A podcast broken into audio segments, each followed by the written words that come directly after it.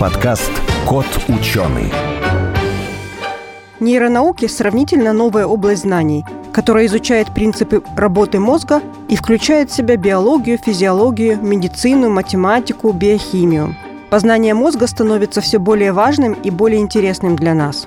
2022 год стал годом больших открытий в нейронауке. Мы выбрали для вас наиболее интересные исследования прошедшего года и надеемся приоткрыть некоторые тайны, опровергнуть мифы в подкасте «Кот ученый».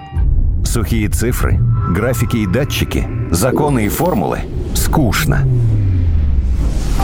Нужна ли наука в нашем обществе потребления и ярких рекламных слоганов? Пандемия и природные катаклизмы показали, что без науки нам в никуда.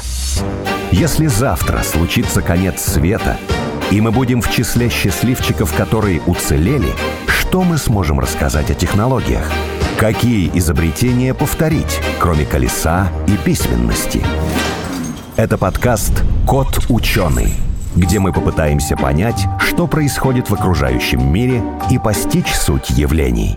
Сегодня в нашей студии Анна Харужия, младший научный сотрудник Центра диагностики и телемедицины Департамента здравоохранения города Москвы, заместитель главного редактора портала «Нейроновости», Алексей Паевский, научный журналист, главный редактор портала «Нейроновости», и Максим Абаев, шеф-редактор портала журнала «Наука и жизнь». И я, Елена Глещинская. Здравствуйте. Здравствуйте. Добрый день. И сегодня подводим такие итоги года 2022 Поговорим о том, что стало известно о мозге, что стало известно нового, чего достигли ученые в нейронауках, э, о чем можно интересно рассказать, и, может быть, чуть-чуть расскажем о том, что планируется на следующий год, что мы планируем узнать и услышать. Мы не знаем, что мы планируем. Это ученые ставят эксперименты, они дальше вот что-нибудь откроют, наверное. Я предлагаю начать с заявления Илона Маска, который недавно представил э, свой эксперимент с нейроинтерфейсом, показал нам э, живую обезьянку, которая мыслями просит еды. Насколько это прорыв в науке или это прорыв в коммерческом применении нейроинтенсивности? Ни то, ни другое. В пиаре Маска это не прорыв, потому что это очередное заявление Маска. Если мы будем вспоминать его начало, его там вот истории, когда он пошел в нейроинтерфейсе, он обещал создать нейрокружева такие, нейролейс, потом вот нейролинк. Он обещал, что мы уже где-то году в 19-м, в 20-м мы, люди, будем уже силой мысли там открывать Facebook, в нем что-то постить и так далее. Ничего этого нет и в ближайшее время не будет. Подожди, не Facebook, а Twitter уже. Да какая разница, тогда был Facebook. Уже большая, да. Неважно. Он сейчас Twitter, да. Важно, важно другое. Важно то, что, в принципе, вот то, что сейчас реально показывает Илон Маск, это уровень 2011 года. Вот тогда был создан действительно первый серьезный прорыв в нейроинтерфейсах, когда наш с вами соотечественник Миша Лебедев и его тезка Мигель Николелес, которые тогда работали в университете Дьюка, впервые показали обезьянку, которая силой мысли просила еду.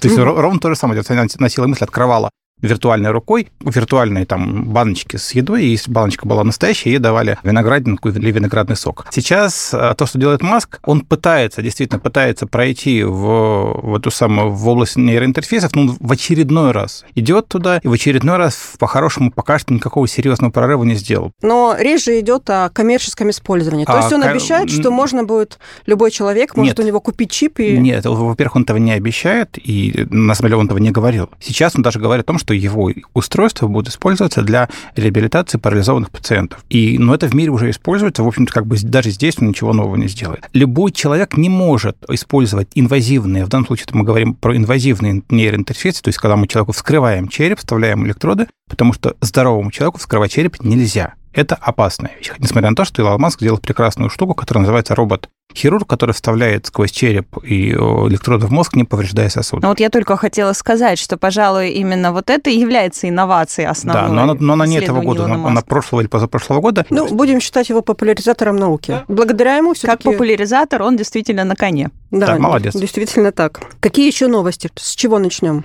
Давайте с еды начнем. Отлично, да. Я, как человек, который очень любит вкусно поесть, любит гастрономию, всегда увлеченно изучаю новости, которые касаются так или иначе наших пищевых предпочтений, новых нейронов или новых областей мозга, которые касаются обработки пищевой информации. Вот всегда пристально слежу за такими новостями, и в этом году, пожалуй, было даже две работы, но вторая не совсем про пищевое поведение, а скорее в целом про висцеральные органы, то бишь внутренние органы человека. Но первая новость была очень интересная. Она появилась, по-моему, в середине да, года. Вышла, кажется... Э, ближе к концу. Статья, да, ближе к концу даже, кажется, в сентябре. А вышла новость, которая касалась э, того, как э, наш мозг обрабатывает пищу, ну, точнее, образы пищевые. И что интересно, выяснилось, что в нашей височной области есть целая область обособленных нейронов, которые обрабатывают только пищевые образы. У нас есть... Именно изображение. Да, и да. Именно изображение. Именно, именно изображение. Именно еды. Да, Причем любой еды, да, вне зависимости от ее качества, но только еды. Если что-то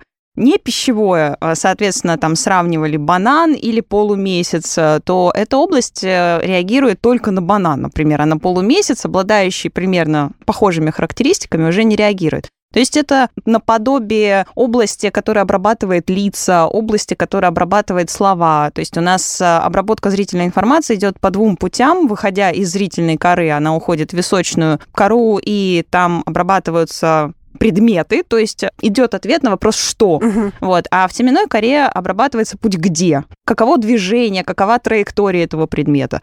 Вот. И оказалось, что помимо четырех уже известных групп клеток, групп нейронов, есть еще и пятая группа, которая реагирует исключительно на еду. И тут встает очень много вопросов интересных. Во-первых, а когда эта область начинает формироваться в мозге человека да, при развитии, там, на этапе плода, там, на каком месяце, на какой неделе? Есть ли такая область, э, э, например, у других животных, да, для которых еда не такую культурную значимость, как для человека? То есть вот здесь много вариантов, и я думаю, что нас ждет еще много удивительных открытий. Ну а вторая новость, она касается про висцеральные органы, и многие из э, нас, из слушателей, наверняка знают, что такое гомункулюс Пенфилда, то есть такие странные, несуразные человечки с огромными головами, огромными руками. То есть это представительство сенсорной и моторной областей в нашем головном мозге. И вот оказывается, есть еще ну, вис... Просто представительство. То есть у нас в сенсорно-моторной коре есть область, отвечающая за движение или чувствительность каждого участка тела. Да, да? каждого кусочка и вот пропорционально площади этих вот участков построены эти вот странные человечки. То есть поэтому у нас большие ладони, потому что вот руки у нас представлены очень широко, а там спина не очень хорошо. Потому вот. что на руках больше всего сконцентрировано сенсорных рецепторов, ну, соответственно, потому что больше нам... обрабатывается информации. Да, да, рук, да, да. Нам руками, да, мы руками больше всего получаем сенсорной информации, нежели там, допустим, спиной.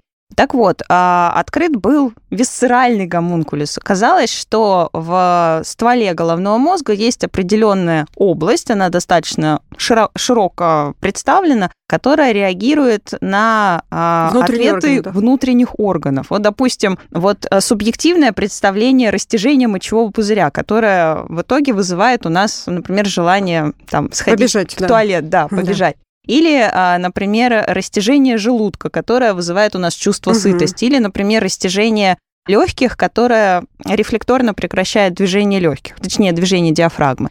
То есть все вот эти движения, они, мы их ощущаем, да, ну, как но бы... есть много таких, которые мы не ощущаем. Или есть. они тоже к этому относятся? Есть, но они тоже к этому относятся. Да. То есть если прислушаться к себе, на самом деле мы очень много информации можем подчеркнуть от внутренних органов, но что интересно, если там не будет специальной системы торможения в той же системе, которая отвечает за ответы внутренних органов, то а, внутренние органы не будут услышаны. То есть там очень важно сохранять баланс активации и торможения, чтобы вот эти очень небольшие по сенсорной активности стимулы, они были услышаны мозгом. Это, конечно, очень интересно, тоже встает много вопросов, а когда оно начинает формироваться и так далее и тому подобное. Я думаю, что в следующем году появится более детальная какая-то информация. Получается, что можно составить такую карту, какой участок мозга за какой внутренний орган да, да, да, отвечает. Именно да? так, да. Поэтому она составлена. И про предыдущую тему, о которой мы говорили, тоже участки мозга, за какую информацию ну, зрительную? Э, это, это оказалось, что у нас есть пятый участок мозга, который отвечает за конкретный образ еды.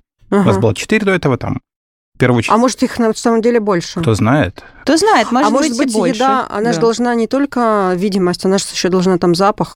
Конечно, это другая история. Это мы, все мы, мы речь говорим исключительно об образе. То есть ну, мы да. даже про картинки. А если взять орган такой, как мозг, мозг может сам себя как-то почувствовать, там, не знаю. Обратная а, связь. Да, то есть такое вот самое Ну да, он же тоже должен себя как-то получать сигналы. А, у мозга есть не обратная связь. Мозг, естественно, тоже пользуется метаболизмом, работает Естественно, у него есть обратная связь, потому что в любом случае у него проходит сигнал по всему мозгу, поэтому если вдруг где-то они не проходят или проходят плохо, там начинаются какие-то вещи. То есть там, скорее всего, сигнализация в мозге вот в этих вещах, она поначалу идет метаболическая, потом на втором уровне, на уровне глиальных клеток, микроглия астроцитов, а дальше уже, если мы понимаем, что какой-то участок мозга не работает, а дальше включается в дело такое явление, которое называется нейропластичностью, и мозг начинает перестраивать свою структуру и... То есть эта карта может меняться? Не карта, ну, в смысле, мы говорим про... Ну, мы говорим карта, про, про мозг, да. да. Карта мозга, на котором э, участке, все равно она может меняться видоизмененно. Она и будет меняться, Да, безусловно. она и будет меняться, и, наверное, это даже будет нормальный процесс. Возник вопрос, а есть ли люди, которые не различают образ еды? Должны быть.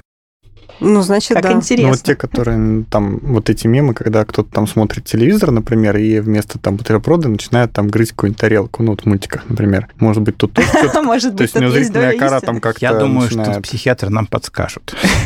Давайте дальше. Да, давайте Следующую новость. Я, наверное, возьму как, как главный борец с мифами в этом году, наконец-то, мы на уровне уже серьезном научном похоронили старую-старый миф и старую-старую историю, которую про мозг говорят. Вот то, что у нас о трехчастном мозге, да, вот у нас есть мозг совсем древний, потом есть рептильный мозг, потом на него натягивается мозг млекопитающего, кора и все остальное. И вот у нас иногда включается этот древний мозг, и мы там ведемся как, как ящерицы, как, как животные. Да, как животные, да. Подождите, а, это что, не так? Нет. А все психологи, психотерапевты они гонят, этого. Они гонят, потому что все не скажу, я думаю, думаю, что не все психологи говорят, но к сожалению, моему глубокому, большинство психологов и психотерапевтов вообще нифига не знают о том, как не работает изучали, мозг, и не изучали нейро, нейрофизиологию. И не интересуются этим. Да. Я даже вот перебью, я даже недавно э, в Инстаграме смотрела какой-то стрим, там, где какая-то девушка тоже рассказывала про рептильный мозг и в связи с этим, как знакомиться с мужчинами. Так что а, напиши Надо возбудить у мужчины рептильный мозг, и тогда все будет успешно. Так вот, а, на самом деле оказалась очень интересная вещь. Мы знаем, что мы с рептилией рептилиями, в смысле мы как млекопитающие, с рептилиями разошлись примерно, если я боюсь соврать, по-моему, где-то около 300 миллионов лет назад. 320 или 360, вот я тут боюсь соврать. А важно другое. Впервые народ провел сравнительное молекулярно-биологическое исследование мозга рептилии, собственно, рептилии, бородатой агами, кажется, если я ничего не путаю, которая тоже, кстати, не очень простая. Недавно давно оказалось, что она, например, это самое, что она видит быстрые сны, вот эти самые парадоксальные сны. Что у рептилий, в принципе, считалось невозможным. Да, но это было 6 лет назад открыли. А в этом году оказалось, что с точки зрения молекулярной биологии, молодые нейроны, которые тут недавно появились в результате эволюции, и старые, да, вот эти самые рептильные нейроны, они прекраснейшим образом разбросаны по всему мозгу, как у нас, так и у них. То есть мозг человека не делится на старые эволюционные нейроны, которые вот в глубинных структурах. Ну да, там подкорка. И это, молодые да. в коре. Нет. Все равномерно распределено, абсолютно равномерно. Поэтому в этом смысле даже с точки зрения эволюционной физиологии, эволюционной биологии, молекулярной, это миф у нас и у нас, и у ящериц, то есть даже не знаю, для кого, для кого там более тяжелая потеря, у ящериц современный мозг, и у нас современный мозг. И нет такого, что ну, там, мы взяли ящерицу, натянули на нее кору головного мозга сверху. Ну, на самом деле, это было давно понятно, потому что, например, казалось, что, например, те же самые птицы, которые умеют некоторые птицы умеют делать совсем сложные вещи, типа там изготовление орудий труда, как делают грачи или вороны, или вороны да, у них тоже нет коры а они это все делают. То есть вот неокортекса у них нет, а умения, присущие почти только там человеку и обезьянам, есть. Нам нужно серьезнее обращать внимание на других животных, поэтому оказываются некоторые странные вещи, например, некоторые млекопитающие достаточно умные, и зеркальный тест не проходит, то есть они не узнают себя в зеркале, не могут понять, что в зеркале изображение-то они сами, да? Кошки не проходят его, например. Кошки не понимают, что это они в зеркале. А муравьи или а, скаты, манты проходят. Подождите. Муравей.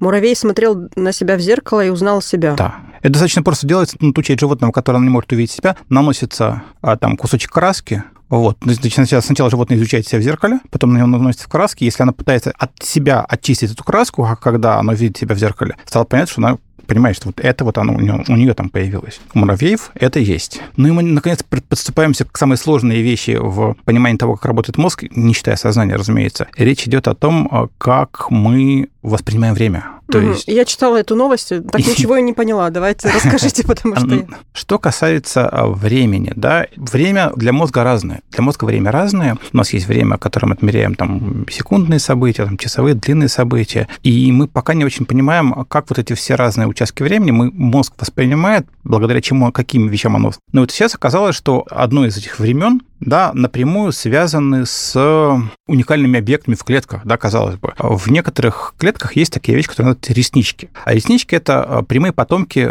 того, чем движется инфузория туфелька. Да-да-да, помню, там у нее были реснички. У нас в мозге тоже есть реснички. Причем у всех нервных клеток Речь идет о тех самых о ресничках, которые выстилают желудочки мозга и, собственно, заставляют двигаться спинномозговую жидкость. Так, эти реснички связаны с... И вот оказалось, то есть мы с мышками проводили эксперимент, и оказалось, что непонятно почему, пока что совершенно непонятно, но когда у мышек эти реснички удаляли специальным образом, можно сделать, у мышки начинались проблемы с, пониманием времени. Они терялись во времени, тоже можно проверить. Есть Ну, два- То есть они завтрак, обед и ужин, завтрак пропустили или Ну, там завтра пропускали, то есть им не могли научиться каким-то определенным простым вещам, там, выждать 5 минут там, и зайти в клетку, вот таких вещей. То есть нарушалось именно обучение, способность, э, например, ждать, например, ожидать вот что-то следует за чем-то. И вот это понимание того, что вот это что-то будет следовать за каким-то действием, вот оно нарушалось. Поэтому животное не обучалось каким-то моментам, которые требовали вот этого. То есть время, получается, как-то еще гидромеханически связано.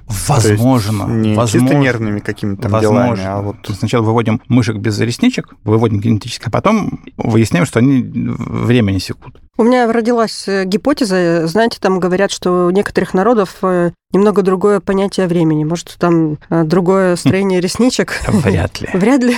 Ну, то есть еще можно предположить, что какие-то заболевания могут быть связаны с тем, что с этими ресничками что-то не так. Исследователи так и предполагают, То есть что, нет, например, такие- то есть нас есть шизофрения, аутизм, Да, расстройство да, да, аутистического да, да, да. спектра. То есть вот э, люди при этих расстройствах, они а, довольно плохо могут обучаться вот таким вот продолжительным, ну, экспериментам, да, и, в принципе, способность к обучению у них снижена. И способность восприятия времени тоже снижена, и предполагают, что, возможно, это как раз результат того, что произошло какое-то нарушение ресничек. Но это вот мы тоже, наверное, дальше узнаем. Еще одна новость, э, которую я почитала, она такая пугающая про человеческий мозг в крысе. Мне вообще, когда рассказывают про вот эти вот э, органеллы, мне кажется, что это что-то не очень хорошее. Потому что я вот еще там год или два назад э, читала, что вот эти вот э, из стволовых клеток человека, то, что выращивают органеллы мозга, Химеры такие, да. химеры, ну Не да, химеры, они Мини-мозги. э, да, они- мини-мозги, они доросли до такого состояния, что они там что-то чувствуют. И не чувствуют. Неправильно. Реагируют. Не реагируют. Нет? У них просто появилась электрическая активность. Все, то, что мы знаем. Ну, это могут быть и мысли? Нет? Мы не знаем, что такое мысль. Мгм. Могут быть, Могут а могут быть. не быть. Могут. А Могут. Да. могут быть и нет, Да. да. Что в этот раз сделали с этими несчастными органеллами? Да, Илья? На самом деле, органеллы – это хорошо. Мини-мозги – это хорошо, потому что у нас, э, к сожалению, к сожалению, исходя из того, что мышки к своему счастью, к нашему несчастью, очень плохо болеют нервными заболеваниями человека, там, Альцгеймером, Паркинсоном, они не болеют. Ну, в норме, да? То есть нам приходится сначала придумывать модель какую-то, какую-то болезнь, потом каким-то образом собирать мышку с этой вот болезнью, потом уже исследовать, а потом у нас все проваливается снова, потому что модель не работает. Это очень дорого, долго и обидно. И нам бы иметь возможность получать вот небольшие кусочки работающего ткани мозга а, с тем, чтобы изучать мозг человека, но не мучая человека. То есть мы не можем там взять меня или там тебя. Этический бы комитет такого эксперимента не одобрил. Да, и- Поэтому и- приходится изощряться и придумывать вот все возможные варианты, которые будут похожи на То есть мозг это, получается, человека. берут э, стволовые клетки, создают определенные условия, и из него вырастают... Даже не стволовые клетки. Берут клетки кожи человека, фибробласты,